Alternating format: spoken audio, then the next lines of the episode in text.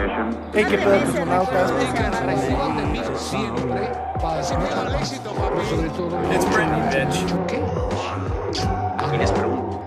¿Qué hubiera Frankly, my dear, I don't give a damn. Hey, qué pedo, cosmonautas. ¿Cómo están? Mi nombre es Rodrigo Martel. Yo soy Ashkana Urquieta y tenemos a una invitada esta noche. Claro, por aquí Mitzi Lerma. Por aquí andamos en el primer podcast de estos cosmonautas. Eres la madrina de este programa. Claro, yo soy la madrina, ¿cómo no? Y bueno, ¿qué chingados es esto, no? Eh, Cosmonautas es un podcast como, bueno, no como cualquier otro. Eh, nos dimos cuenta de que no había suficientes podcasts ya en la red, entonces decidimos hacer uno más. Claro, porque no está de más, ¿no? Claro. Y pues el punto de este podcast es hablar de sociedad, más que nada, ¿no? Eh, somos tres personas que nos sentimos un poco distanciados de eh, la actualidad. Entonces, lo que hacemos en este, en este programa es hacer un análisis de lo que está pasando, ¿no? Temas de sociedad, temas de humanidad, lo que está pasando en este momento, hacer un análisis profundo para poder encontrar mejores respuestas, ¿no? Porque nos hemos dado cuenta de que, pues como jóvenes, como personas en general, no estamos tomando unas posturas correctas en cuanto a lo que está pasando. Y pues esto es para desmenuzar los temas, ¿no? Y, y encontrar como alguna vertiente y pues claro, también generar esta discusión, generar este debate. Claro, lo que se puede abarcar en 30 minutos, ¿no? Que no es nada, o sea, en 30 que hablamos. Sí, claro, ¿no? Y aparte, pues no somos expertos en nada. Entonces, Eso es lo interesante. Eh, es experimento, estamos echando el experimento aquí. ¿Qué, qué sabes? Digo otra vez, a ver, para seguir picando ahí. Expertos en platicar sí somos, ¿no? Porque nos encanta platicar. Nada más nos estamos grabando ahora. sí, o sea, justo, este, no te vamos a dar la respuesta sobre por quién deberías de votar en el 2020, ¿20 qué? Uno. Pero el punto es darte más información, darte otro panorama, nuevos puntos de vista y que te puedas lle- llevar esta discusión a tu propia casa, ¿no? O sea, llegar con tus amigos y seguir teniendo esta discusión, que es lo importante, que en estos momentos tengamos este tipo de discusiones, ¿no? Ya que, pues bueno, en estos días no hay mucho que hacer, Más que discutir y discutir. más que No. discutir y Discutir. y discutir. No, pero está bien, creo que ah, la- la- las conversaciones que aquí queden plasmadas también no las podemos seguir llevando nosotros en las redes, en otro tipo de, de espacios y seguir platicando, porque a veces hay temas que, como dice Mitzi, en media hora apenitas y le vamos a, vamos a plantear el tema, ¿no? Pero pues puede seguir y seguir.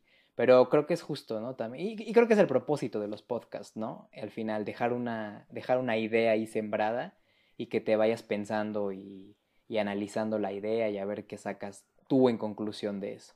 Pues yo creo que podemos empezar, así que Ashkana, platícanos un poco cuál es el tema del día de hoy. El tema del día de hoy. Y pues para este primer programa decidimos comenzar con de millennials a adultos. ¡Ah! De milenios a adultos. O sea, nosotros tres ya. claro. Pero, pues a ver, ¿qué tenemos? Pues para empezar, este tema nos pareció muy interesante, ¿no? Porque justamente somos millennials. Y somos adultos. somos alguna clase de adultos. Estamos empezando la etapa de, de la adultez. Sí, o sea, ya estamos a mitad de los 20, Ashkana ya está tocándole la Ah. puerta a los 30. Sí, es cierto, sí, no recordaba. Así es es. que canal luce muy joven. de millennial a adulto. Fíjate que yo, o sea, en mi research general de siempre, llegué a esta cosa que le llaman la generación Peter Pan, que en realidad no es la generación Peter Pan, la nuestra, o sea, es una viene desde la generación de nuestros papás y nosotros, o sea, los boomers y los millennials. Y evidentemente me parece que los Zetas van que vuelan para la misma cosa.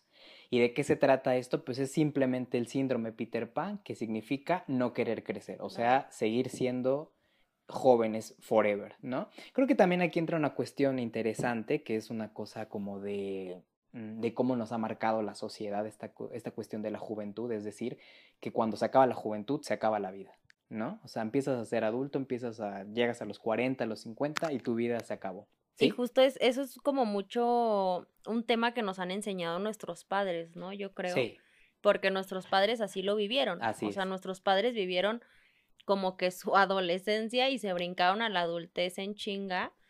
Y bueno, es una característica mucho de su generación. Entonces creo que eso como que lo tenemos en el chip, el no quiero crecer porque si no ya, Se- ya, o sea, automáticamente se acaba, ¿no? Se acabó la vida, así es. Y sí, lo tenemos súper, súper, súper este, metido en el chip, como dice Mitzi. Y pues básicamente es eso, ¿no? O sea, ¿qué es? ¿Qué, cuál, cuál yo diría que es como la problemática? Pues es que no nos queremos hacer responsables de absolutamente nada, ¿no? O sea, nuestra generación está marcada por no querer ser responsables en muchas áreas, ¿no? O sea, ya no nada más en ser adultos, o sea, emocionalmente tampoco a veces somos, queremos ser responsables, ¿no? Y entonces tenemos esta Claro. cuestión de mil amores y esto y aquello, porque no, no quiero ser responsable de, de, de una relación, ¿no? Entonces, evidentemente eso está permeado en todas las áreas de nuestra vida, creo. Sí, aparte hay un terror, ¿no? Con, con toda esta imagen que tenemos de, de la adultez. Sí. Porque pues vemos a nuestros papás, a nuestros tíos, la chingada. Y es como, pues son señores y ya son aburridos y están muertos por dentro. Claro. Tienes ideologías obsoletas, no se divierten.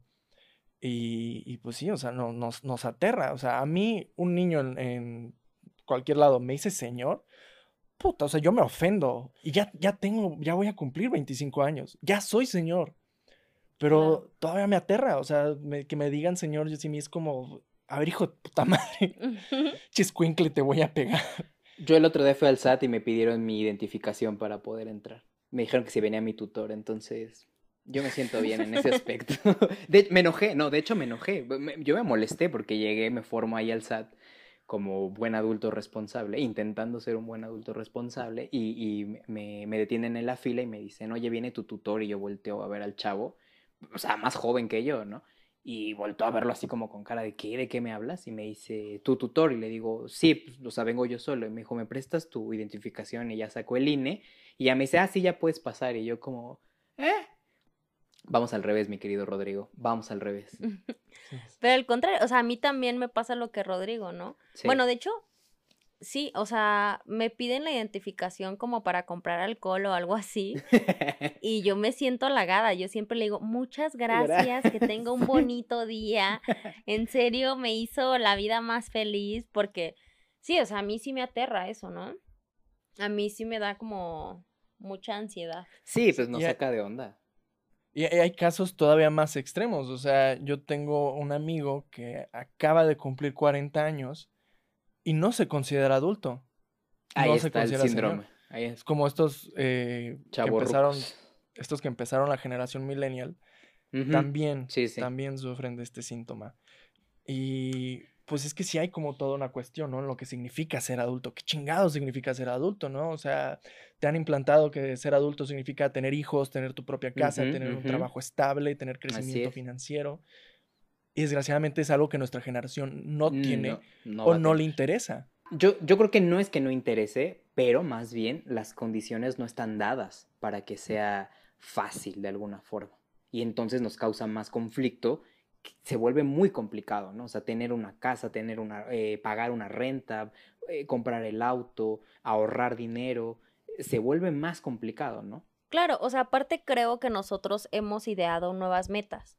Creo Sí, que tiene que ver mucho con eso, ¿no? Como que también las expectativas que se generan de parte de generaciones de nuestros papás que quieren que tengamos lo mismo que ellos.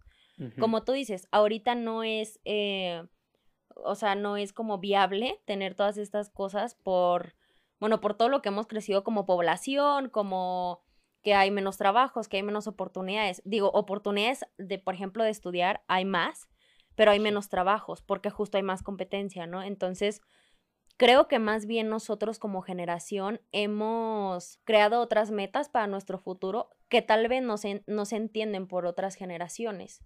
¿No? Que tal, que tal vez dicen como, ¿cómo chingado su meta es eh, viajar, ¿no? O sea, si yo quería tener una casa y algo estable. Y para nosotros, nuestras metas son como más alcanzables y creo que son un poquito más em, de cumplir sueños. Creo que nosotros vamos más como por esto de, es que yo tengo el sueño de ser esto y me voy a aventar, ¿no? Creo que eso es algo que también eh, caracteriza a nuestra generación.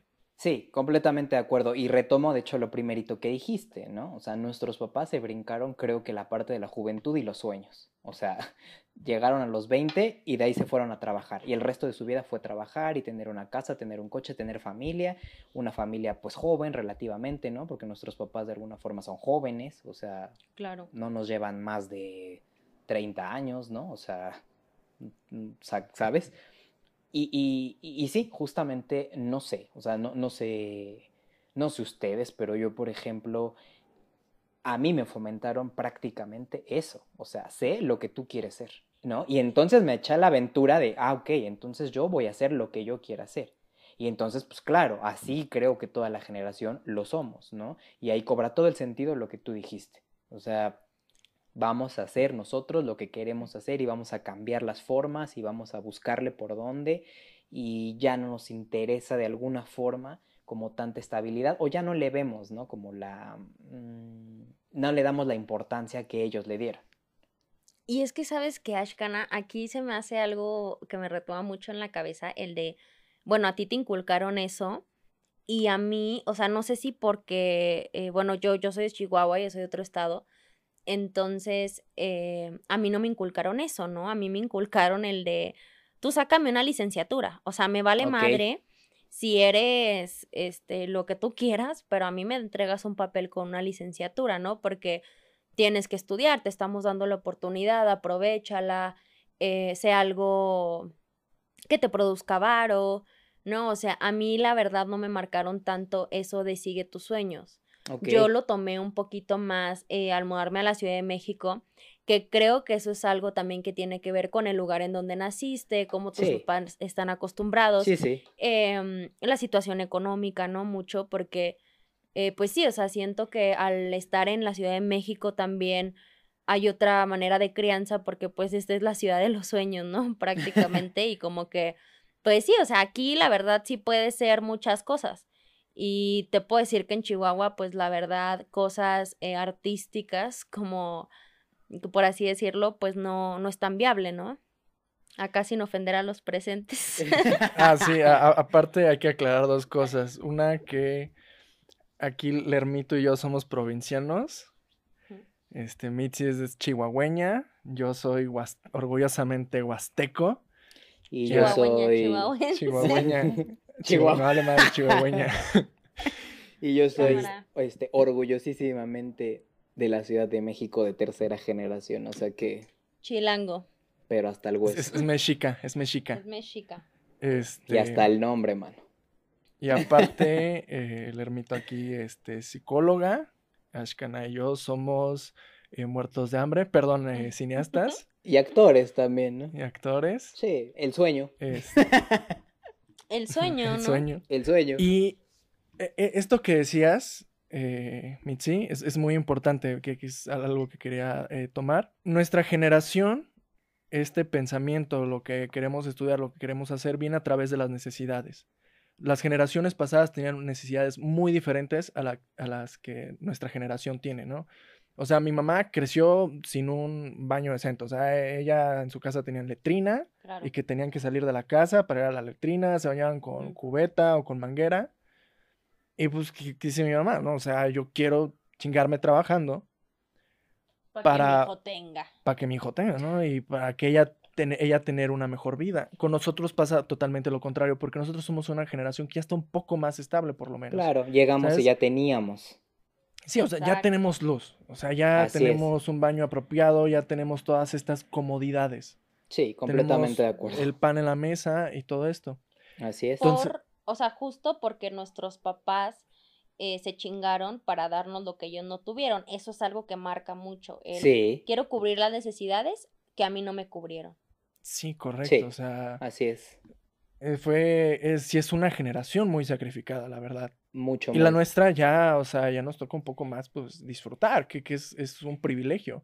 Pero todavía, aún así, hay lugares en los que no. Y es, es un fenómeno muy interesante que en México solo hay, ponle tú unas cinco ciudades que de verdad son millennials. No, o sea, tienes Tijuana, tienes Chihuahua, tienes Monterrey, tienes Ciudad de México, tienes Guadalajara. Fuera de ahí, ni madres. Y, Todos los demás somos generación más abajo. y qué bueno que ten- lo seguimos tomas, teniendo ¿eh? estas necesidades. No, pero qué bueno que lo tomas, eh, o sea, ese punto. Porque, o sea, ya, ya lejos, o sea, ya, ya olvídate de México. O sea, ¿cómo son los millennials en Europa, por ejemplo? En países primermundistas. O sea, ahí el sueño millennial, por así decirlo, es completamente distinto al sueño millennial de Ciudad de México. Pero tiene una brecha abismal, o sea, terriblemente abismal. O sea, yo tuve oportunidad de andar por allá y darme cuenta de cómo eran las personas de mi edad en, países de primer mundo. Era como, pues es que es el sueño, o sea, en, en realidad tienen un empleo súper bien pagado, o sea, pueden hacer mil experiencias, pueden tener un montón de cosas, ¿no? Pero los sueldos, hay sueldos, hay cosas muchísimo mejores que las que tenemos nosotros. Entonces, pues ya deja tú, o sea, los millennials de la Ciudad de México, los millennials de Chihuahua y los millennials de Finlandia. O sea, son tres realidades completamente diferentes de la misma generación. Sí, claro, ¿no? Y, aquí, pues, eh, la realidad es que el 90% de nuestra población, pues, es clase, pues, es clase baja, ¿no? Bueno, no el Clase 90, baja, pero- media, sí, no- no el media, o sea, 90, tú- pero hay mucha escasez Alrededor del económica. 70% de la población mexicana, el 63%, pon tú más o menos, es completamente pobre. De ahí Sí. tenemos una clase media, baja, una clase media, una clase alta y una y digo, te hablo de que la clase alta y la clase elite privilegiada de este país conforman algo así como el 10%, o sea, menos, como el 9% de la mucho. población total. Y creo que es mucho, sí, o sea, es nada. O sea, la clase alta y la clase dueña de este país, o sea, es nada, o sea, es 1%, ¿no? Sí, o sea, tienen otras necesidades. Ellos siguen trabajando para poder tener un baño es. decente. Así es. ¿sabes? Para poder seguir, eh, para Teniendo poder llevar la comida. comida a su mesa, para que sus hijos tengan eh, los privilegios que tienen los chavos hoy en día, ¿no? A mí, me, a mí me tocó algo muy interesante que yo estuve en las dos vertientes, ¿no? O sea, yo sí crecí, yo sí vengo de raíces muy humildes, ¿no? Sé que mi tez blanca no lo expresa, pero sí, soy, soy huasteco, o sea, soy de, soy de sierra. Eres chican. Soy, soy chican de sierra, güey. Es lo más pinches raro del mundo. Entonces No, sí claro, que, yo sí crecí con dos. mucha escasez. Eh, pero a la vez, mi mamá, eh, durante toda mi vida, ella se esforzó un chingo por sacarme adelante y porque yo pudiera eh, seguir mis sueños. Pero a la vez es como esta oleada de quiero seguir mis sueños, pero no me interesa tanto viajar porque prefiero esforzarme para poder conseguir dinero, para tener un mejor futuro, para que mis hijos tengan una mejor infancia de la que yo tuve, ¿no? O sea, yo sigo como en esa, en esos dos pensamientos. O sea, yo soy como mitad millennial, mitad, este, generación, generación, ¿cómo se les llama? ¿Es baby? No, generación X. Es la Y. La- no, Creo que la los millennials son la Y. La anterior es la X. Ah, ok. Sí, la X, bueno, yo los conozco como baby boomers, millennials y la generación Z, que es la que sigue después de nosotros. Pero Sí, fíjate, ahí, ahí me gustaría eh, preguntarle a Mitzi justo esto, ¿no? Justamente esto, porque ella debe de saber de esto. Mm. O sea. ¿hasta qué punto uno? O sea, porque creo que, y lo dijiste ahorita, ¿no? O sea, nuestros papás hicieron ah, eh, todo para darnos lo que no, ten- lo que no tuvimos. Y nosotros, que ya tuvimos todo, de alguna forma, o tuvimos más que ellos, evidentemente hay algo en nuestra cabeza o hay algo que nos dicta que queremos darle una mejor vida a nuestros hijos si es que los queremos tener. O sea, hay una condición ahí de que siempre queremos mejorar. Mira, no sé, o sea, es que, ¿sabes? Es mucho de...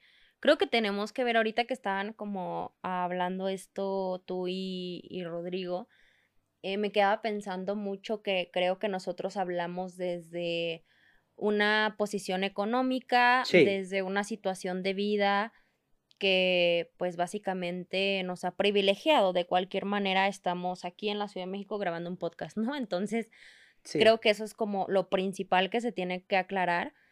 Y, y bueno, o sea, creo que, bueno, te, te lo hablo personalmente. O sea, bueno, a mí no me gustaría tener hijos, ¿no? Que bueno, eso, eso es muy aparte. Pero sí creo que existe un miedo el perder lo que ya tenemos. Sí. Creo que ese miedo es lo que nos puede impulsar a no tener menos de lo que estamos acostumbrados y lo que nos puede impulsar a llevar a nuestros hijos a una vida mejor. Ok. Pero yo creo que no hablamos de una vida mejor, sino hablamos de una vida al menos similar a la que tuvimos nosotros. Ok. Yo creo que más bien se daría em, justo por eso. O sea, para mí se da por el miedo a no volver a lo que no, no tuvieron nuestros papás. Si es que venimos de esas raíces, ¿no? O sea, porque hay mucha gente que también a lo mejor sus papás ya no les tocó carencias. Te digo, nosotros hablamos desde cuestiones personales, Sí, sí. pero sí creo que existe mucho eso y que eso es lo que nos podría dar la oportunidad para que nuestros hijos vivan chingón y pues nosotros también.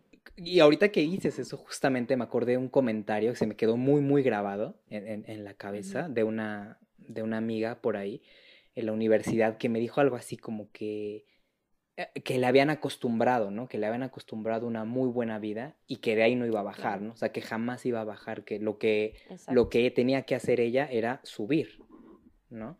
Y su meta fue subir. y cómo subes.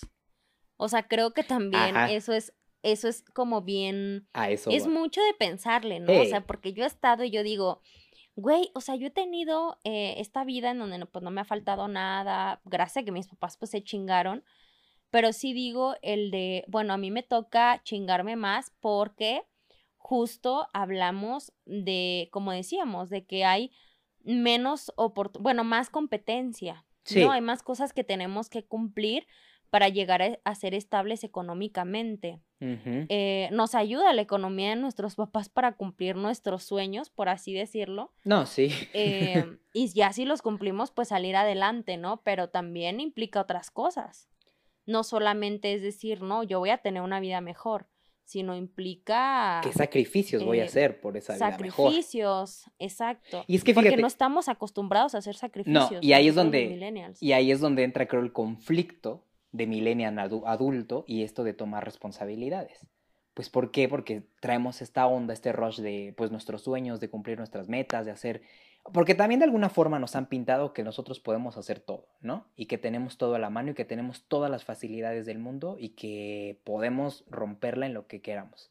Entonces, evidentemente creo que nos compramos el, el, el, este, o sea, nos compramos eso, el ¿no? título. El título, exactamente. Entonces fue, ¡fum! O sea, puedo hacer lo que quiera.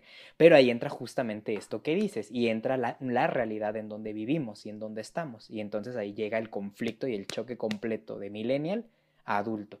Porque significa de alguna forma a la mejor y tener que soltar un poquito ese sueño, tener que desviarte un poquito, tener que hacer ese sacrificio que no Exacto. queremos hacer, pero tenemos que hacer porque pues tenemos que vivir de alguna forma, ¿no? Yo le comentaba a. Rodrigo por ahí que me daba mucha risa, que tengo muchos amigos que pues ya son también cercanos a mi edad y bueno, se las dan de independientes y de lo que tú quieras, pero al final no es cierto, o sea, al final lo que hicieron fue que sus papás les pagan el departamento y viven solos, pero los papás pagan el departamento y ellos pues mantienen el departamento, ¿no? Digamos, pagan la luz, pagan el agua, pagan el internet, pagan su comida, pero 100% independientes no lo son.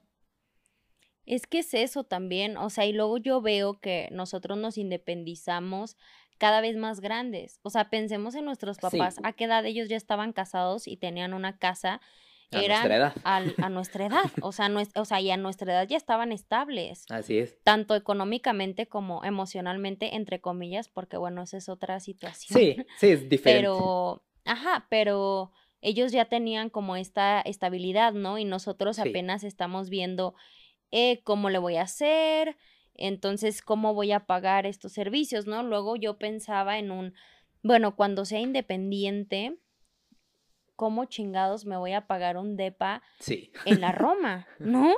O sea, se ve muy fácil, pero también piensas en qué es lo que tengo que pasar para cumplir las necesidades que mis padres cubren ahorita. Y es por eso que se va alargando más la independencia, Así es. porque no queremos saber em, qué es lo que tenemos que pasar, qué sufrir para poder hacer eso, ¿no?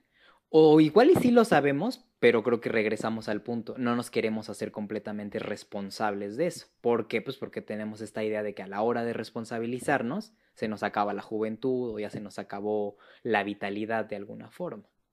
¿no? Por ahí, no, no, no me hagan mucho caso, o sea, no estoy así 100% seguro, pero en algún artículo de muchos que leo, eh, me parece que el promedio de, de salir de casa está por los 31 años en la Ciudad de México. Claro. 31, 32 años es el promedio para salir de casa, independientemente, o sea, de forma independiente. O sea, esto que digo que yo realmente me hago cargo a mí, de, de mi persona al 100%. Y es que, y te podría decir que sí es cierto, porque yo veo, ah, por ejemplo, yo que, eh, bueno, pues he salido, he tenido por ahí parejas, este, lo puedo ver, ¿no? O sea, puedo Sí. ver que ah, yo puedo decir que soy independiente al no vivir con mis papás, no económicamente, sino eh, tener esta independencia, pues Sí, como tú dices, ¿no? Que mis papás me digamos. paguen el DEPA y yo estoy acá, pero pues yo me hago cargo de mí. Y entonces lo veo como con ah, muchos chavos que son mayores que yo y que viven en casa de sus padres, ¿no? Y para mí es muy difícil toparme con estas situaciones porque pues ahí entra como una situación también de que pues eh, para mí está raro, ¿no? Pero Claro, pues sí, esa es es, la de realidad de, alguna todos. forma. Sí, es pero incómodo, exacto, es- se- porque pues, yo tengo incómodo. este nivel de independencia Así que ellos todavía como que no, no tienen o no saben. Pero justo creo que es una realidad. O sea, no solo en la Ciudad de México, también lo puedo ver en, en Chihuahua con pues con mis familiares y así. sí, Sí, y que también, o sea, es mucho, mucho más difícil en nuestros tiempos lograr lo que se lograba antes. Aquí puedes tener un trabajo bien con tu eh, título de universidad y ni de pedo te alcanza para rentar un departamento. O sea, Sí. mis roommates, todos este, son mucho mayores que yo. Tienen títulos universitarios, están en buenas empresas, tienen buenos trabajos y están, o sea, y, y compartimos, ¿no? Claro. Y antes, o sea, en, en mi rancho. ¿no? Este, que, pues bueno, allá la renta sigue siendo súper barata porque pues, es un pinche rancho. Pero Es que esa es otra cuestión. sí, también la Ciudad de México es cuestión. carísima. Esa es otra cuestión, que tal vez podríamos tener lo mismo estando en nuestras ciudades natales, sí, pero no es viable porque si no estuviera, o sea, porque si estuviéramos en nuestras ciudades natales tampoco nos pagarían lo que queremos que nos paguen en la Ciudad de México. Entonces es como, sí, ¿no? es ahí una cuestión bien, bien densa. Que ya también en provincia las rentas están aumentando muchísimo. Y en muy poco tiempo. En general, el costo de la vida, o sea, la despensa, todo esto. O sea, no manches, yo me gasto como mil pesos de la quincena en despensa, solo para mí. Claro. Solo para mí. Y, Y- cocino una madre. Sí, comes O muy mi mal. cafecito, mi litro de leche y, y ya. O sea, ya, ya fueron mil pesos. No quiero ventilarte, pero comes horrible. Y este. Con mil pesos yo te hago una despensa mejor. Y antes te ponías a vender tomates y te iba súper bien, ¿no? O sea, por ejemplo, estaba, ahora, ahora- hoy en día soy súper fan de Shark Tank, como, como sí. todos los mexicanos. Ay, por favor. Ay, Y, y, por ejemplo, me puse a leer como las historias de muchos y la de este Rodrigo Herrera. La de Rodrigo Herrera empieza vendiendo el güey tomates que le compraba a su papá. Vendía tomates en la calle con sus amigos y después se compra una pinche ferretería. Dices, aquí ni de- hoy en día ni de pedo. Ni de pedo. O sea, y no era como que vendía tomates a grandes escalas. O sea, se llevaba sus cajas, se ponía a vender con sus amigos y compró una pinche ferretería. Pero es que eso es otra cosa, Rodrigo. Bueno, es que yo lo veo como esta situación de eh, estas personas que justo empiezan súper jóvenes a trabajar, eh, pueden, ah, no sé, siento como que, o sea, tienen esta motivación y, ti- y saben que tienen que chingarle desde más jóvenes, que creo que eso es algo que podemos eh, no estar a la mejor, o sea, no comprender nosotros, como les digo, que estamos Sí. hablando desde una posición totalmente diferentes, diferente, pero creo que esa es otra situación, o sea, el que esta gente joven empiece a chingarle desde pequeño, habla mucho de cómo se van a desarrollar en su independencia de grandes, ¿no? Porque justamente ah, hace poco, pues conocí a una persona que es un año menor que yo, y entonces eh, yo lo veía a él con mayor independencia, ¿no? Y pues yo decía, ¿qué pedo? O sea, te digo, he estado, he conocido a otras personas que son incluso mayores y no tienen ese nivel de independencia, pero hablamos mucho de cómo te acostumbran desde pequeño, de cómo es tu crianza y de cómo te enseñan a trabajar y a buscarle Sí, tu contexto. pequeño. Completamente de acuerdo. O sea, el contexto cambia muchísimo y creo que ahí sí hay que ir a retomar un poquito lo que decías, ¿no? O sea, no, no significa, ¿no? Y, y, o sea, porque creo que también nos comparamos todo el tiempo, ¿no? Como es que es más joven y ya, ya alarmó, ¿no? O es que es más viejo y esto. O es que yo estoy aquí. No, no, es que creo que también lo que dice Mitzi es completamente un, un, este, un factor muy importante a considerar siempre. O sea, dónde, de, cómo te enseñan, dónde creciste, con qué necesidades, qué faltó, qué cosas hay ahí que uno por eso le, le, le, le chinga, ¿no? Para que, para mejorar esa realidad o esa situación, ¿no? Creo que en un contexto como el de la Ciudad de México, bien y, y- y muy bien dicho, ¿no? O sea, pues te encuentras a gente ya de, de pues no sé, o sea, 20, tan- 26, 27, 28, 29, 30, 31 años, 32 años, y siguen, siguen viviendo en la casa de sus papás. Muchas veces no porque no quieran, ¿no? No porque no se quieran ir. Estoy seguro que todo mundo se quiere ir, ¿no? De su casa y quiere tener su propia casa. Pero, pues evidentemente, no crecimos con esa presión, ¿no? Como de, ay, ya necesito, necesito, ¿no? O sea, necesito comer, necesito esto, necesito aquello. Lo dijiste hace rato, Rodrigo, llegas y ahí está la comida, ¿no? Llegas y ahí está tu habitación, llegas y ahí está el internet, o sea, está todo. Entonces no hay cierta cosa que te apure no hay esa responsabilidad, no hay esa necesidad de quererse hacer cargo de uno mismo. Que ahí tienes un punto muy interesante que me gustaría que platicaras, ¿no? Esto que siempre dices de, te vendría bien independizarte, porque muchas cosas cambiarían en la forma en que ves, ¿no? O sea, en, en cómo te mueves. Estoy de acuerdo, claro que ayuda. Ya que estuve lejillos de México un rato, pues me tuve que hacer cargo completa, bueno, no completamente, pero me tuve que hacer cargo de mi persona y entendí y aprendí un montón de cosas, ¿no? Y cambió también el significado de, de este, de, de importancia, de necesidad, de muchas cosas. Pero bueno, luego regreso a mi burbuja y está todo puesto, ¿no? Claro, claro. Sí, porque es, es uno de los grandes privilegios de esta generación, que somos la primera generación en este país que tiene la oportunidad de fallar. Y- Claro. Y, con eso ya tienes todo. Puedes fallar, puedes seguir tus sueños, puedes cagarla, puedes caer en quiebra y puedes regresar, tienes la oportunidad de regresar a las casas de tus padres. O sea, mi mamá la corrieron a los 18 años de su casa sin opción de regresar. Justo, ju- o sea, justo Sí. es algo que quería comentar, ¿no? Que estas personas que están expuestas a ser independientes desde pequeñas, y voy a poner de ejemplo aquí a mi mejor amiga, ¿no? Este, ella desde pequeña estuvo, yo me acuerdo que ella se hacía su comida desde que la conozco, ¿no? Que fue en la secundaria. Y, es, y siempre ha sido súper independiente porque pues su mamá, eh, bueno, madre soltera prácticamente y, y pues bueno, pues le chingaba mucho y mi amiga se tenía que hacer responsable. Y ahorita ella acaba de salir de la carrera, pero ya tiene un trabajo estable, ella está haciendo otros proyectos personales que le están generando varo, ya se va a comprar su casa, ¿no? O sea, como Wow. este tipo de cosas que Sí, yo sí. veo que, que son casos en los cuales eh, la gente tiene otra manera de pensar y sabe que pues tiene que independizarse porque pues su mamá no la va a respaldar, sus papás no lo van a respaldar. Y creo que eso es algo que tiene mucho nuestra generación, que tenemos, como dice Rodrigo, a nuestros papás, o sea, que siempre van a estar ahí porque dice uno, bueno, si me cae la soga al cuello, pues ya chingue su madre me regreso y no pasa nada. Claro. Pero los millennials que no lo tienen, pues están en otra realidad completamente diferente a la de nosotros.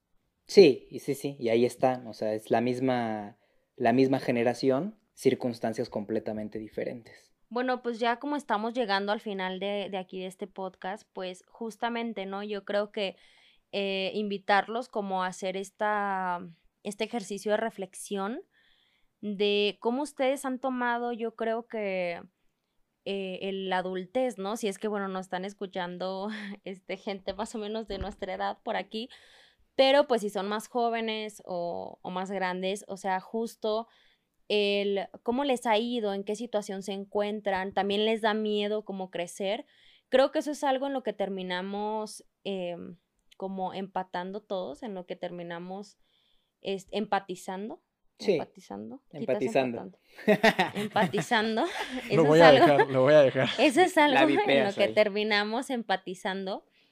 Eh, los tres, ¿no? Que, pues que esto, el crecer, el llegar a esta etapa adulta, nos da muchísimo terror porque queremos tener las mismas condiciones de vida Así con las es. que crecimos. Es correcto. El punto yo creo que aquí es a descubrir y espero en unos tres años estemos hablándolo de nuevo, nos estemos cagando de la risa porque ya somos independientes, pero, Ojalá. pero es eso, ¿no? Digo, al final creo que el objetivo de esto es como eh, hacer visible y que también pues la banda sepa que es un miedo colectivo, ¿no? Que no, que no solamente está, está en ellos, sino que todo mundo estamos pasando por una cosa de qué vamos a hacer, qué voy a tener a tal edad, cómo voy a lograr los sueños que yo quiero, pero sin defraudar a mis padres, porque también nuestros padres ponen expectativas en nosotros. Sí. Entonces, eh, pues eso, yo creo que esa sería como, como mi conclusión muy, muy general. Sí, este, y también me gustaría eh, decir que, pues también hay que voltear a ver a la generación de, que, de atrás, ¿no? O sea, a la generación X, eh, reflexionar, ¿no? ¿Qué es lo que hicieron ellos? Aprender de, eh, todavía de ellos, eh, escuchar su opinión, porque, pues sí hay como muchas cosas que tenemos en contra de esa generación, ¿no? Por ejemplo, que nos trajeron los problemas ecológicos, los problemas psicológicos, este, el machismo, la homofobia. claro. Nos trajeron el Pero, mundo.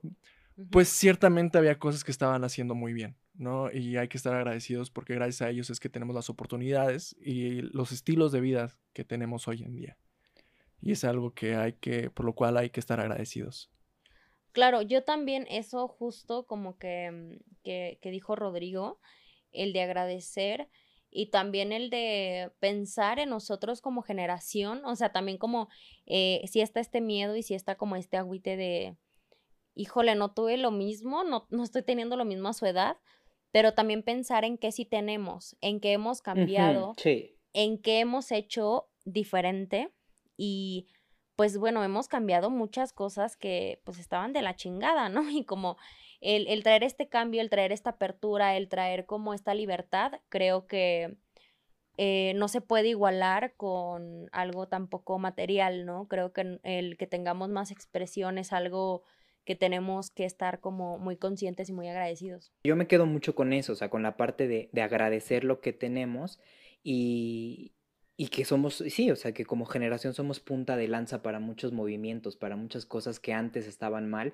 y que nosotros venimos a exponer que no nos gusta y que queremos cambiar, ¿no? Y a lo mejor por ese tipo de cosas viene el valor de nuestra generación, ¿no? Porque también ha sido una generación muy golpeada, o sea, una generación que eh, tachada de flojos, de huevones, de soñadores, de lo que tú quieras, pero creo que es una generación que ha sido punta de lanza para mejorar la situación eh, social en muchos aspectos que venía muy mal, ¿no? Entonces, claro. pues Claro. yo, yo, yo me quedo con eso. De que en algún punto, o sea, llegarán las cosas, ¿no? A lo mejor no nos van a llegar a los 27 años como nuestros papás, pero tal vez en un, en un, en un futuro, en unos 3, 4 años, pues las cosas se irán dando, ¿no? También creo que pues viene esta Te cosa compras de... tu coche a los 40, a los 40. Pero, por ejemplo, esto que decimos ahorita, ¿no? De pronto a los como, 50, de, mamá, ya me voy a ya independizar. me voy, ahora sí ya me voy, te lo juro. No, pero por ejemplo, o sea, este tipo de cambios, ¿no? De pronto, de, pues ya no quiero un coche, ahora voy a usar la bicicleta, ¿no? O ya, o sea, este, ya viene, ¿no? También es otra forma de pensar y otra forma de moverse, casas diferentes, estilos de forma muy diferentes, que pues tendremos que ir investigando nosotros junto con la generación Z que va adelante, ¿no? O sea, que, ¿qué vamos esa a es hacer? otra cosa imparable. Sí, sí, No, completamente. sí, o sea, la velocidad que van, Claro. o sea, Sí, claro. Y pues bueno, eh, esto fue nuestro primer, nuestro primer programa. Eh, quiero agradecer Uh. a, a Mitzi Lerma. Este, Gracias, ¿Quieres eh, decir tus redes sociales o algo? O al- o algo que estés haciendo? tus otros No, proyectos. bueno, pues, bueno, pues eh, yo soy Mitzi Lerma. Estoy en redes sociales como Lermito Killer. eh, bueno, lermito.killer con Q. Pero eh, pues me gustaría compartirles más bien mi otro podcast que estoy grabando justo. eh, se llama Somos Pandemonium en Instagram. Y lo estoy grabando con, con mis amigas psicólogas también como yo. Entonces, pues Ahí les dejo la invitación abierta, está bastante didáctico, bastante bueno, entonces, eh, pues eso, ¿no? Espero igual estar por aquí más seguido con, con los cosmonautas. Por favor, Pues acompáñanos, bueno, por favor. a mí me, a mí me pueden seguir eh, como rodrigo.martel con Se los, se los escribimos Es- en la descripción del no, programa. sí, mejor, porque sí está difícil. ¿Tú, Ashkana? Es, yo soy arro- eh, bla, bla, bla. Yo soy Ashkana. Ashkana, bla, bla, bla. Lo Así lo vipeas- pueden seguir. Lo vipeas todo. No, me pueden Sí seguir lo como pueden seguir. Así lo van a encontrar en Tinder. Ashkana, bla, Este, no, eh, estoy como Ashkana Urquieta en Instagram y pues sí, por aquí nos seguiremos escuchando. Mitzi, muchísimas gracias por acompañarnos, por ser la madrina de Y este espe- programa. espera, ¿y a, y a dónde nos van a seguir? Yo voy a tomarme la, el atrevimiento de, de recomendar a estos señores por aquí. Eh, bueno, síganlos en Facebook, en Instagram y en Twitter, ¿no? Nada más en Facebook. Ok. Síganlos En Instagram, en Facebook como Cosmonautas.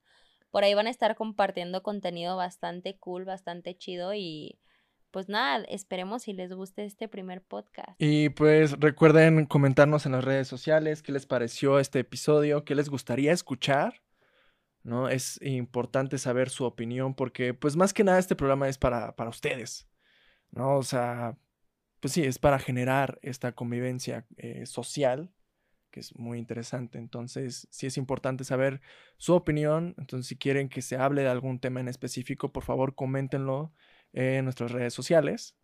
Y pues, Nada. pues nada. Bye.